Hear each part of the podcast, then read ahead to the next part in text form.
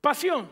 ¿Qué le apasiona a usted? ¿Qué le, qué- qué le gusta hacer? ¿Qué, qué le apasiona de que se le pasa el tiempo y usted dice, "Ah, ya hace cuatro horas que estoy sentado acá, o hace cuatro horas que estoy mirando esto, hace cuatro horas que estoy en el carro arreglándolo? ¿Qué, qué es lo que te apasiona? ¿Qué es lo que te hace transpirar y, y disfrutar, ¿no es cierto? ¿Sabes que la pasión es algo que realmente el ser humano lo necesita? Es el motor de la vida, es el ener- la energía de la vida. Las personas apasionadas hacen la diferencia de una vida mediocre a una vida extraordinaria. La pasión es ese ingrediente que le ponemos, o que mejor dicho, Dios pone en nosotros, para vivir por sobre lo natural, por encima de las circunstancias. Alguien dijo por allí de que una persona apasionada es mucho más peligrosa que un fuego que puede explotar en un lugar pequeño. Inclusive alguien dijo lo siguiente, escuchen esta frase porque me encantó. Cuando yo trabajo con algo que no me gusta, me produce estrés, pero cuando trabajo en algo que realmente me gusta, me transformo en una persona apasionada. Se lo voy a repetir un par de veces, pero 70% de la gente en Estados Unidos trabaja en algo que no le gusta simplemente por el dinero. Por eso nos levantamos los lunes con una cara increíble así de amargura y decir, otra vez tengo que ir al trabajo. Encontré otra denominación, le estaba por decir que los llamamos cristianos chupa limones. Pero como usted ya está, ¿no es cierto?, familiarizado con esa expresión, le voy a poner otra. Son los cristianos de los globos de la fiesta de cumpleaños. ¿Nunca ha hecho usted una fiesta de cumpleaños? Va al Dollar Tree, compra un montón de globos llenos de gas y lo pone en la fiesta y mientras está la fiesta está todo bien. Pero al otro día, ¿qué pasa? Están todos en el piso. Así que mira a la persona que está al lado y dile, no seas un globo de pari, vamos, dígale, un globo de pari, que es nuestra, nuestra nueva nomenclatura, para aquellas personas que no encontramos el vivir con pasión. Resulta que en Marcos capítulo 12, si usted tiene la Biblia nos puedes acompañar, Marcos capítulo 12, un maestro de la ley se acercó y oyó que Jesús estaba discutiendo con otros de sus discípulos. Así que este maestro de la ley se interfiere en la conversación de manera de hacerle algunas preguntas capciosas a Jesús. No eran preguntas para saber ni de conocimiento, sino que eran preguntas para poder encontrar algún error en Jesús para poder condenarlo. ¿Saben por qué lo querían condenar? ¿Saben por qué a Jesús lo perseguían tanto? ¿Saben por qué los maestros de la ley, los fariseos y toda la gente que estaba en esa época no lo podía ver a Jesús? Porque Jesús vivía con pasión. Todo lo que él hacía lo hacía con una pasión extraordinaria. Cada vez que Jesús aparecía caminando a los pueblos, la gente decía, uy, ahí viene el problema. Porque cuando Jesús entraba en un lugar, la gente vivía tan apasionada que cambiaba su mood, cambiaba su actitud, cambiaba su manera de ver las cosas, cambiaba su manera de pensar. Y eso es lo que hace la gente apasionada. El problema es que la pasión no viene en forma natural en mi vida. Yo la tengo que alimentar, Dios me tiene que proveerla. Por lo tanto, viene este maestro de la ley y le dice, maestro, ¿cuál es el mandamiento más importante que tienes en la Biblia?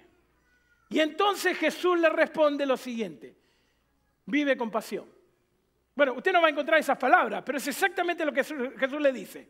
El maestro de la ley se acerca y le dice, Señor Jesús, ¿cuál es el mandamiento más importante que hay en la Biblia? Y Jesús le dice lo siguiente, escuche, ¿usted está familiarizado con este?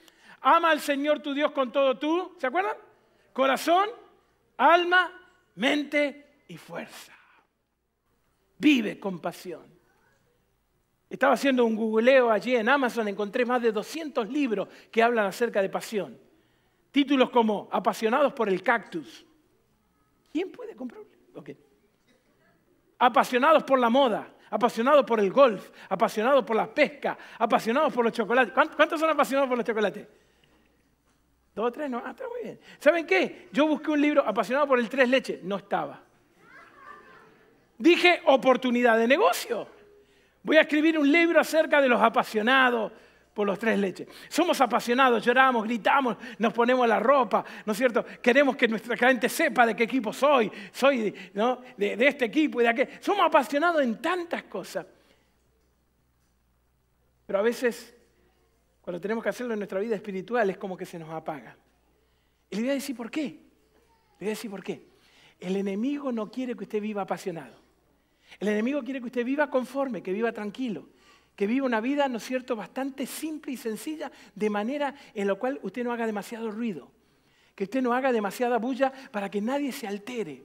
El enemigo está enfocado en matar su pasión, en ahogar su pasión, en ponerla en el freezer, en ponerla en modo de muerto, en, la manera en la cual usted no tenga que hacer nada más que lo necesario para poder sobrevivir. Pero hoy Dios lo trajo acá para decirle una cosa, no hay mejor manera de vivir que en forma apasionada. Porque cuando tú pones todo lo que tienes, tu mente, tu corazón y tu fuerza en algo y te enfoca, Dios te va a utilizar de una forma extraordinaria. Permítame decirle lo que dice Romanos.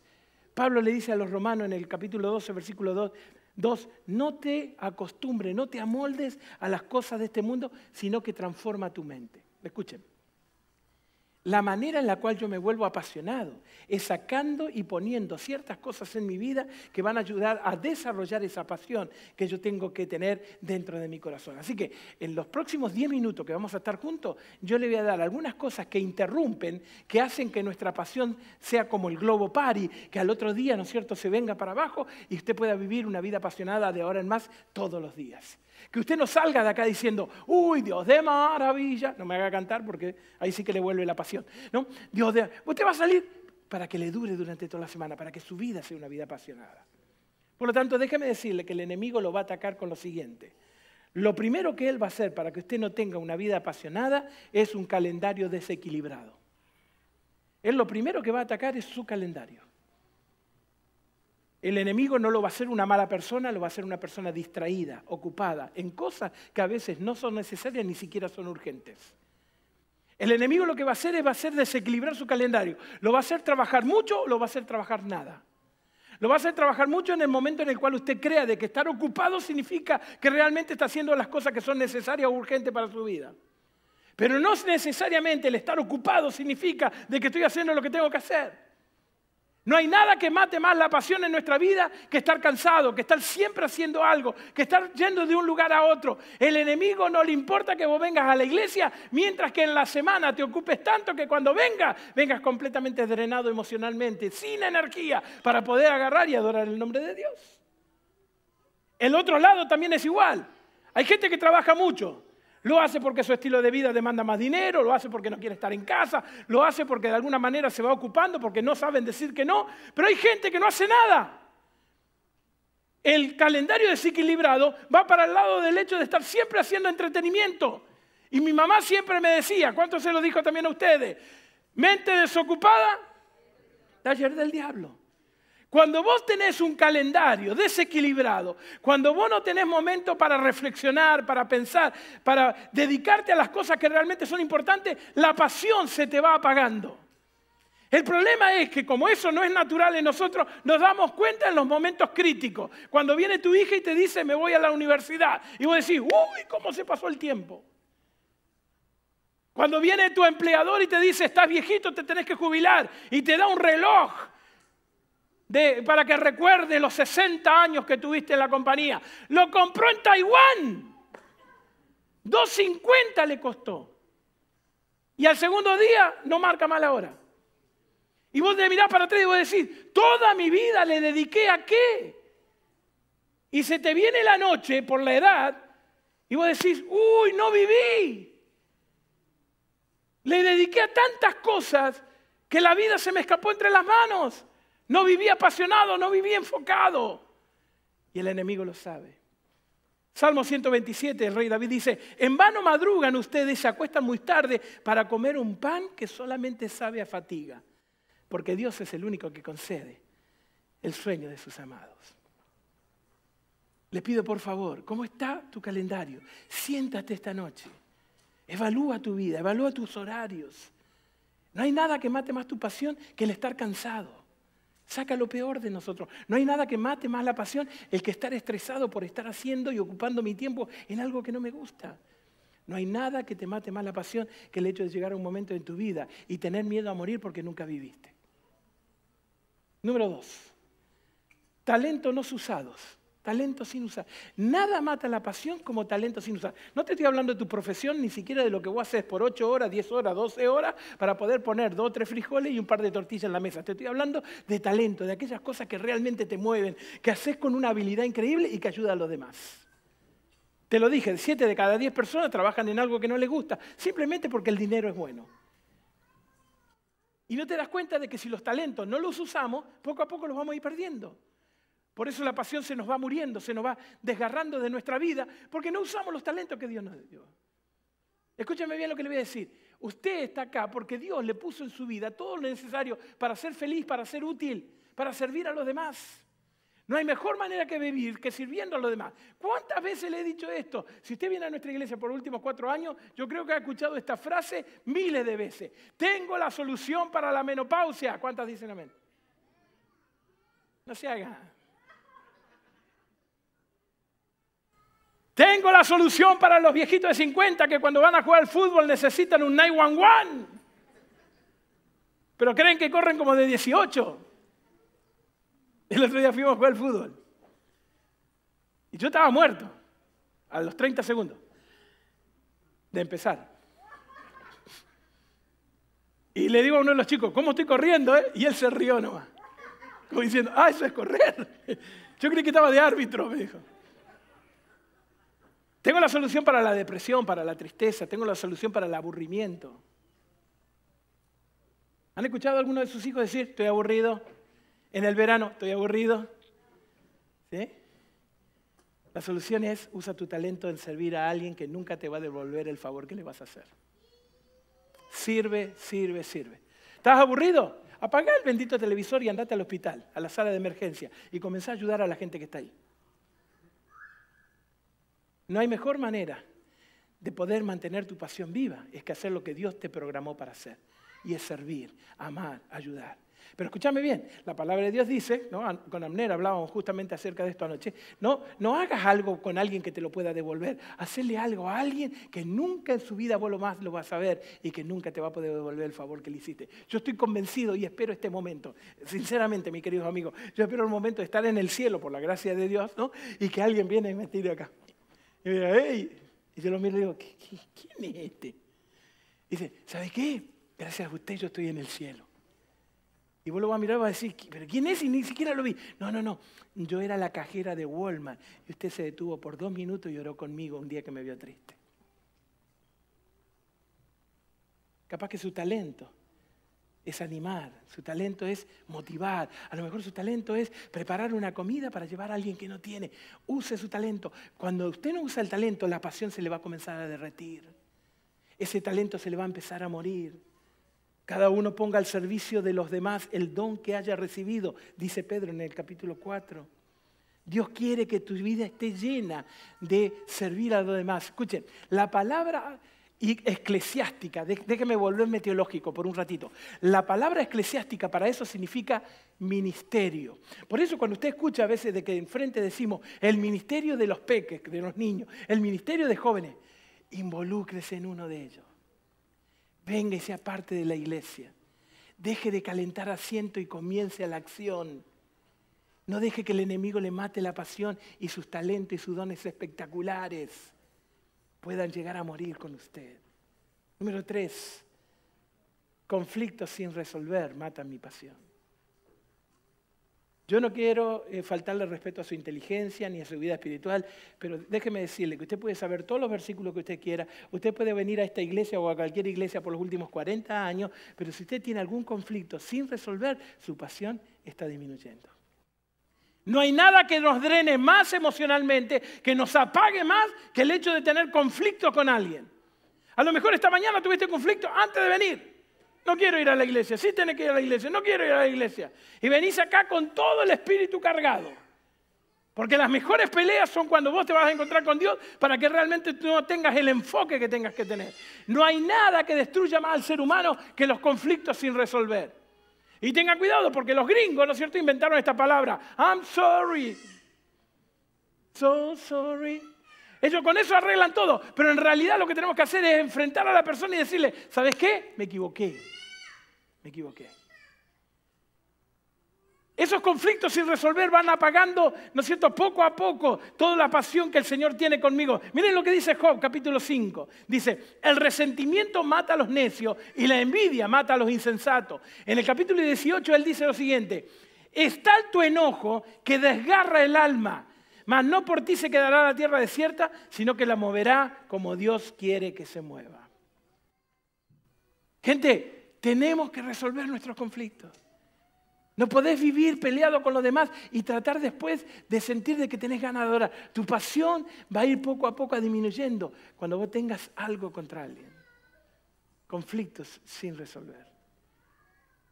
¿Vos sabés la diferencia que puede hacer esta tarde agarrar el teléfono y llamar a alguien y decirle, hey papi, hace años que no te hablo, pero necesito cerrar este capítulo? Si tu marido o tu mujer no está acá, Pasá por allí, no por las planteras de la, iglesia, pero por cualquier otra plantera. Robate un par de flores. Ahora hace sentido lo que le estoy diciendo. Le estaba por dar permiso con la plantera de la iglesia, pero el chente me mata. Aparecete con tu pareja que está en casa y cuando abra la puerta decirle, ¿sabes qué? Me equivoqué. Perdóname. No hay nada que aumenta la pasión y la gana de vivir que saber que llegas a casa y tenés las cosas arregladas. De que no tenés que andar evitando el poder ver o encontrarte con alguien. Conflictos por resolver van de poco a poco matando mi pasión. La lejanía espiritual va matando mi pasión. Vamos a detenernos dos minutos en esta. Si hay algún pecado, si hay algún error que vos nunca tuviste la capacidad o el valor o la oportunidad de poder revelarlo, va a poco a poco matándote la pasión, porque te va alejando de Dios. Mira lo que dice, lo que dice un especialista del tema. David dice lo siguiente: mis maldades me abruman, son como una carga que es demasiado pesada de llevar. En el versículo 5 del capítulo 38 dice, por causa de mi sensatez, mis llagas hieden y supuran. Nada mata más la pasión que el hecho de tener un pecado sin confesar, sin tener que venir delante de Dios y decirle lo que está pasando en tu vida. Escuchen, hay mucha gente que piensa de que cuando yo venga y le diga a Dios esta noche, Señor, la verdad que me equivoqué, mira, metí la pata en esto, creemos de que Dios va a reaccionar de esta manera. ¡Ah! No, en serio no lo sabía. Dios sabe lo que está pasando en tu corazón y Él sabe que ese conflicto sin resolver o esa lejanía espiritual va a ir poco a poco matándote la pasión. ¿Por qué? Porque el enemigo la va a utilizar para decirte de que Dios ya te ha abandonado, de que Dios no te ama, de que Dios te ha tirado al costado y que no quiere saber nada contigo. Pero es ese peso que tenemos en nuestro corazón de tener algo que confesar a nuestro Dios. Lo que mata la pasión, y acá nos vamos a demorar más de dos minutos, es relaciones venenosas. ¡Tarán! ¿No les parece un título para telenovela? ¿Sí, no? Relaciones venenosas. ¿Saben una cosa? Es increíble, pero la Biblia habla de la amistad como ninguno de los otros temas. Depende de la edad que tengas, escucha lo que te voy a decir. Los amigos que vos tengas ahora van a determinar el futuro en el cual tú llegues. Los amigos con los cuales te juntes ahora va a determinar el transcurso de tu vida y a dónde vas a ir. Miren lo importante que es. Vamos a hacer un test, una prueba. Piense por un momento, déjese llevar al pasado y piense en un momento donde usted metió la pata, donde cometió algo que lo marcó, donde usted dice no hubiera ido, donde usted diga mm, no lo hubiera dicho, mm, no hubiera estado ahí, mm, por, qué fui? Piénselo, piénselo. Piense ese momento donde usted la regó, pero bien regada, que te quedó marcado en el corazón, que lo superaste, pero que de ahí de vez en cuando te saca una sonrisa, un poco de culpa y un poco de dolor. ¿Te lo acordaste? ¿Sí? Ahora, decime, ¿estaba solo o acompañado? Todas ese tipo de circunstancias en nuestra vida siempre están marcadas porque hay alguien a nuestro lado. Y la persona con la cual te rodeas va a determinar a dónde vayas.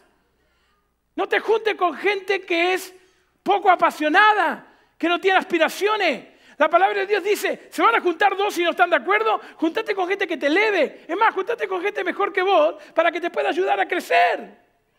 Deja la envidia y los celos de lado y en tu trabajo juntate gente que te lleve a otro nivel.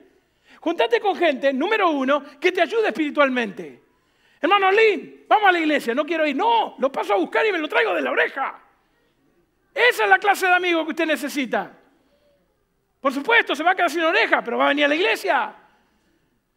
Número dos, necesitamos amigos que nos ayuden a ser espirituales, a que nos empujen a, tener nuestro corazón en regla con Dios.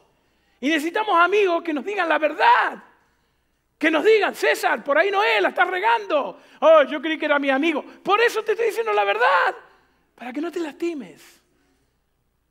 No te juntes con gente que te tira para abajo, que te saca de la iglesia, que te mueves lejos de Jesús.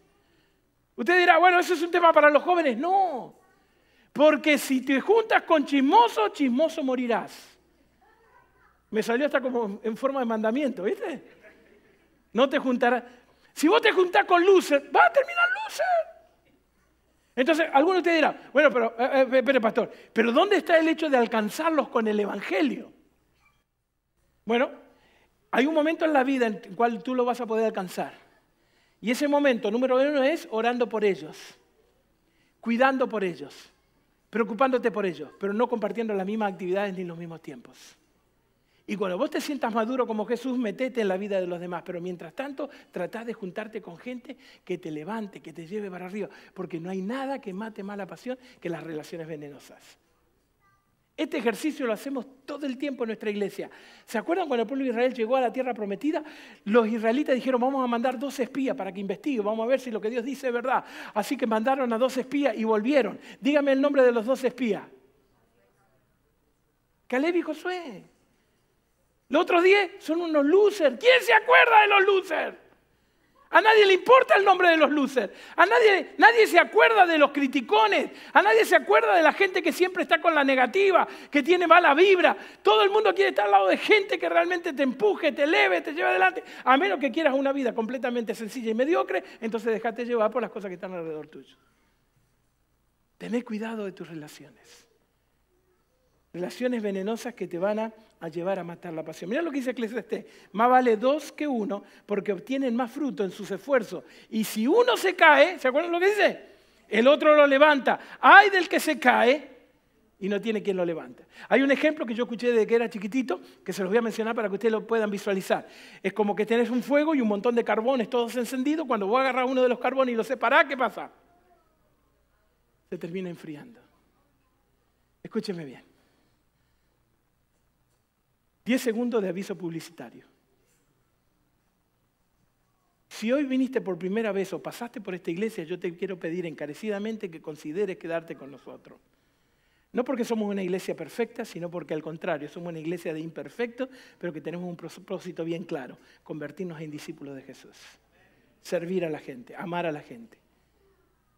Queremos vivir por encima de la mediocridad, por eso nuestro eslogan es fuimos creados para más. No queremos conformarnos con lo que la naturaleza humana nos brinda, del hecho de vivirla fácil, sino que queremos ser desafiados por la fe de Dios. Pero queremos que venga no a sentarte, no a escucharme a mí, a ser parte activa de un pueblo que quiere meterse en todo Houston y comenzar a conquistar cada uno de los hogares con el amor de Jesús.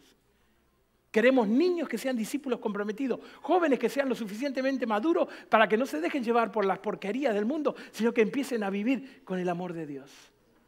Y queremos una iglesia comprometida. Por eso necesitamos gente apasionada que venga y que se meta en el grupo para poder llevarlo. Pero si te juntás con gente que te va a estar empujando para abajo, entonces tu pasión se va a morir. Hebreo dice, procuremos los unos a los otros estimularnos con amor para las buenas obras. Digan conmigo, estimularnos en amor. Uy, ya perdí la mitad, la mitad está durmiendo. Okay. Uy. No dejemos de congregarnos como aquellos que pasaron por la pandemia, sino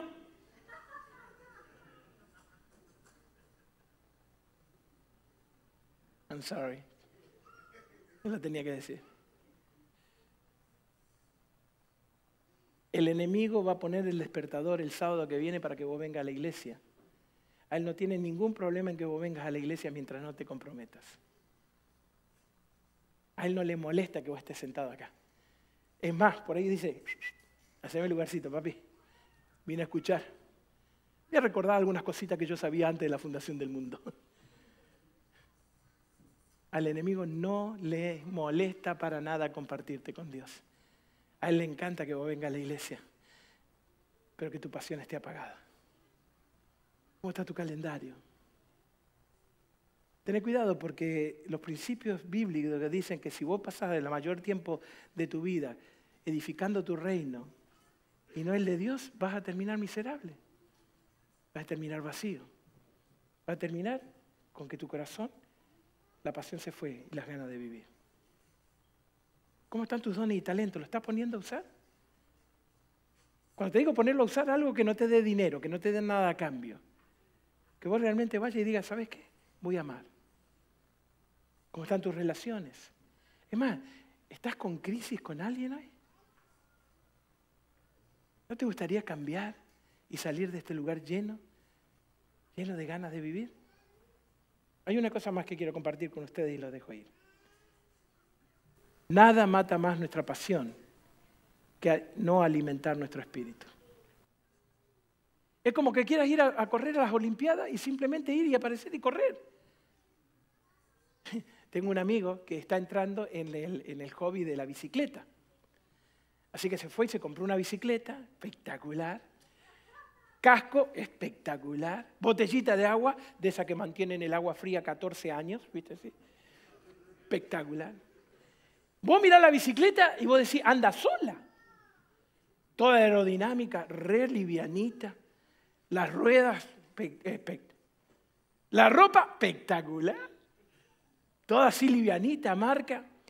Y me estaba contando, justamente anoche, que fue a correr con dos o tres profesionales. Cuando te digo profesionales, te digo gente que ya, ¿no es cierto? Por ejemplo, como yo, dos millas. No, 26, 30, 40 millas van, vienen como si nada, ¿no es cierto? ni respiran. Me contaba este amigo mío de que cuando se larga la carretera, en menos de 30 segundos los compañeros de él ya estaban por lo menos en la otra punta. Y él recién había hecho la primera. Y que a los cinco minutos estuvo tan cansado, pero tan cansado que tuvo que dejar la bicicleta. Fue un desastre Tenía la bicicleta, tenía la goma, tenía la ropa, tenía el casco, tenía el agua, el Gatorade, el Pedialyte, el, el agua de, ¿cómo, se llama? El agua de pepino, todo. Pero no tenía la preparación. Porque no se había preparado para algo tan fuerte que venía. Mi querida familia, escúcheme. Mañana usted va a tener muchos problemas que enfrentar. Este mundo se está cayendo a pedazos. Pero nosotros no nos, no nos enfocamos en el mundo, nos enfocamos en aquel que controla el mundo. Pero si usted no alimenta su espíritu, si no prepara su vida para lo que viene, le va a pasar como mi amigo. En la primera de cambio, usted va a querer tirar la toalla, porque esa es mi tendencia. Mi naturaleza humana es que cuando viene el problema lo trato de evitar, trato de darme por vencido, trato de tirar la toalla. Si le tengo bronca a aquel, trato de sentarme del otro lado, pero no enfrentar, porque eso implica humildad, eso implica trabajar en mi espíritu, eso implica no cobrarle la deuda emocional a nadie, eso implica borrar la página, borrar todo lo que pasó y comenzar de nuevo. Pero eso no es natural, te tenés que preparar. Y no es lo mismo que pensar positivo. Ser apasionado viene solamente de Dios.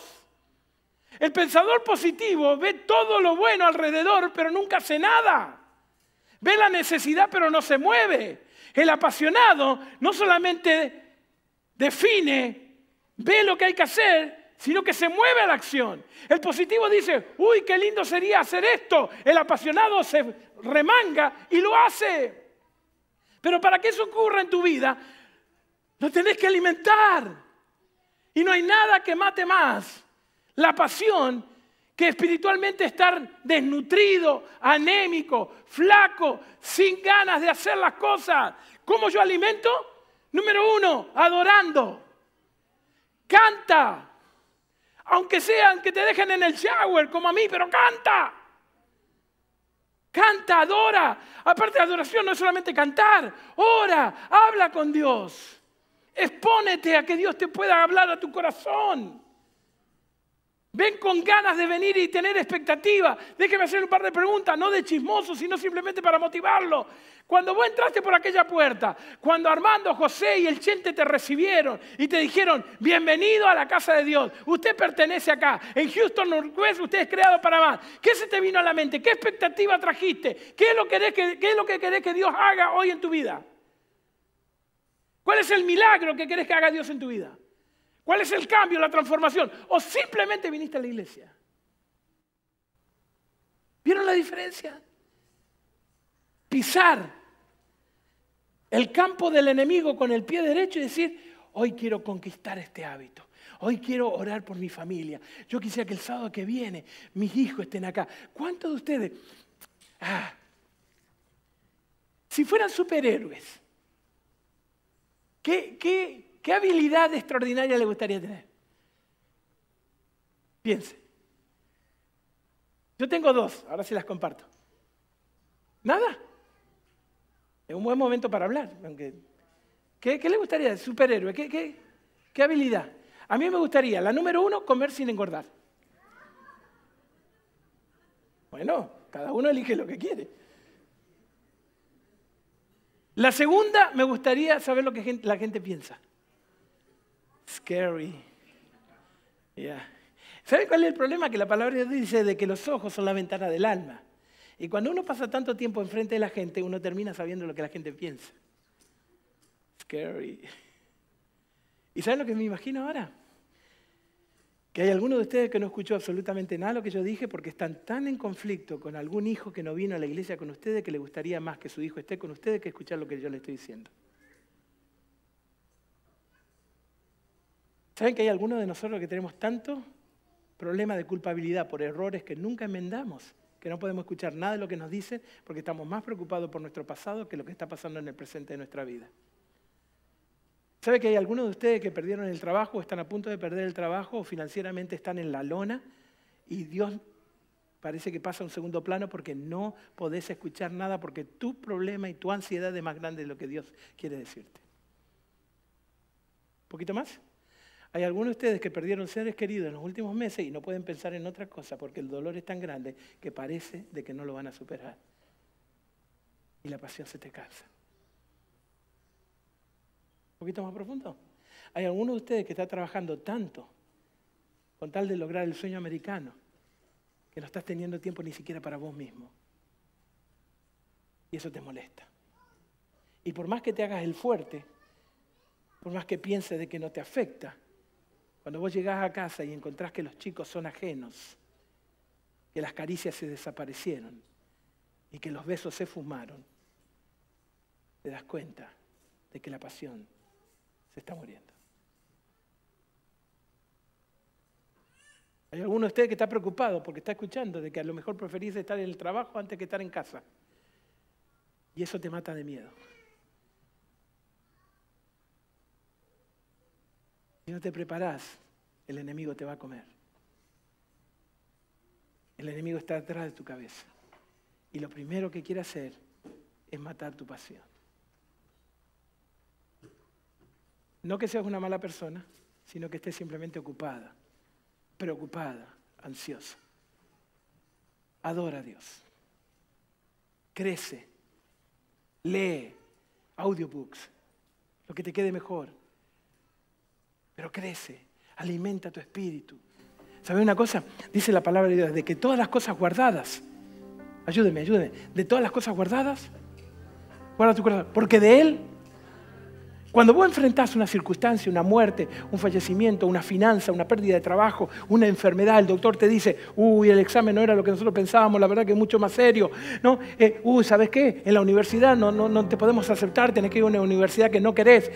Y cuando empiezan a venir todo ese tipo de cosas y circunstancias adversas y problemas que el enemigo te pone, lo primero que hace la mente es buscar en el corazón todo lo que guardó, toda la información. Entonces empieza a buscar, a buscar, a buscar en el corazón y de esa manera reacciona. Y si tu corazón no está preparado, no creció, no está lleno de información correcta, vas a actuar con los principios que el enemigo fue poniendo a través de todo lo que vos escuché y de lo que metés en tu mente. Tu batalla, mi batalla está en la mente, no es afuera. No te preocupes por lo externo y la conducta, preocuparte por lo de adentro, que es lo que maneja la conducta. Porque cuando vos haces conducta sin tenerlo en el corazón, tu pasión muere. Entonces cuando vos tenés una circunstancia adversa, un problema, una decisión, una alegría, lo que hace la mente es ir a buscar al corazón de lo que tiene en reserva. Y es ahí donde Dios dice, guarda tu corazón, informa tu corazón, transforma tu corazón, llena tu corazón de material realmente positivo, que tenga principios basados en la Biblia. Porque si lo basas en las cosas temporales, esos problemas te van a pasar por encima. Involúcrate en ayudar a alguien.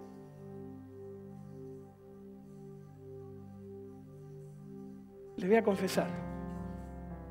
Me estoy sintiendo que últimamente nuestros temas no son demasiado persuasivos, porque yo lo estoy invitando a ustedes a que participen de la iglesia y afuera la gente pasa como un cohete. Uh, uh, puñito. Y se va. Yo quisiera esta mañana pedirte, por favor, si es acá, si es con, World Vision, si es con Hambres para los Niños, si es eh, Black Lives Matter, I don't care, pero sirve, sirve. Nada mata más tu pasión que vivir sin propósito. Same old, same old. Mañana trabajo, voy al trabajo, vengo del trabajo, miro la serie ¿Cómo? Y me voy a dormir. Over and over and over and over. ¿Vos te crees que fuiste diseñado para eso? No. Fuiste diseñado para más. Y Dios te trajo esta mañana para decirte de que Él quiere hacer cosas extraordinarias con tu vida, con tu talento, con tu tiempo, con tu sonrisa, con tus ojos, con tu habilidad en las manos de cocinar, de hacer manualidades, con tu habilidad de llamar por teléfono y de ser un motivador. Vive para más. Vive apasionado. Quiero orar contigo esta mañana.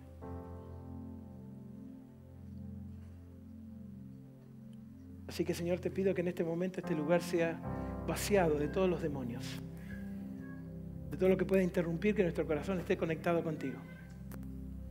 Señor, tú sabes que hay alguien acá que está luchando para entregar su vida a Jesús. Que esa persona entienda que no hay nada mejor en el mundo que vivir apasionadamente enamorada de Jesús. Hay alguien acá que está preocupado por su futuro. Señor, demuéstrale que tú eres el futuro. Y aunque ande en valle de sombra de muerte, no temeré mal alguno porque tú estarás con nosotros. Hay alguien acá que sus emociones están completamente alborotadas Jesús ganador, Señor. Señor, hoy tenemos el privilegio, como todos los sábados, de que hay gente que pasa por primera, segunda vez, que visita, que, que curiosea un poco acerca de nosotros. Yo te quiero pedir, por favor, que antes que ellos salgan, tú los convenzas que esta es su iglesia. Este es el lugar donde ellos tienen que venir a adorar, a trabajar, a cambiar el mundo. Enciende esta iglesia con tu pasión. Ayúdanos a valorar la vida de tal manera que cada segundo la vivamos con el propósito que tú tienes para con nosotros. Si así lo sientes, ¿por qué no conversas con Jesús ahora? ¿En serio, Señor, me tengo que quedar en esta iglesia? ¿En serio, Señor, me tengo que bautizar? Deja que Dios te diga. Serio, Señor, que tengo que dejar a estos amigos y buscar a alguien nuevo? Porque estoy en un círculo vicioso que me está matando, que la conversación me está matando, de que sus chismes me están matando, de que su negativismo me está matando. En serio, Señor, ayúdame, Señor, ayúdame. En serio, Señor, que tengo que ir a mi hijo adolescente y decirle, perdóname, papá se equivocó, por favor, perdóname. No permita que el enemigo me robe los besos de mi hija. ¿En serio, Señor? ¿Que tengo que venir y decirte las metidas de pata? ¿No es que tú ya las sabes todo? Está bien, Señor, lo voy a confesar para que cuando yo me escuche, no solamente sienta el perdón de Dios, sino que también sienta que yo me he perdonado, que he cerrado el capítulo y que me puedo seguir adelante con una hoja nueva. Una hoja que comienza, ahora comienza a vivir el apasionado por Cristo Jesús. Si así lo sientes, Dile a Jesús ahora, aquí estoy, renueva mi corazón, refresca mi mente, recomienza mi vida. Haz que todo lo que aprendí lo pueda poner en la basura, porque todo lo que quiero vivir es en Cristo Jesús. Por lo tanto, hoy te digo, Señor, tócame, muéstrame tu voluntad, porque quiero hacer solamente aquello que te agrada. Quiero vivir apasionado, con el fuego de tu amor, quiero vivir, que el mundo sepa qué clase de Dios está en mi vida. En el nombre poderoso de Jesús. Amén. Gracias por acompañarnos. Recuerda que nos puedes seguir en nuestras redes sociales. Nos encuentras en Facebook y en Instagram como Fundación Smiles, dibujando una sonrisa a la vez.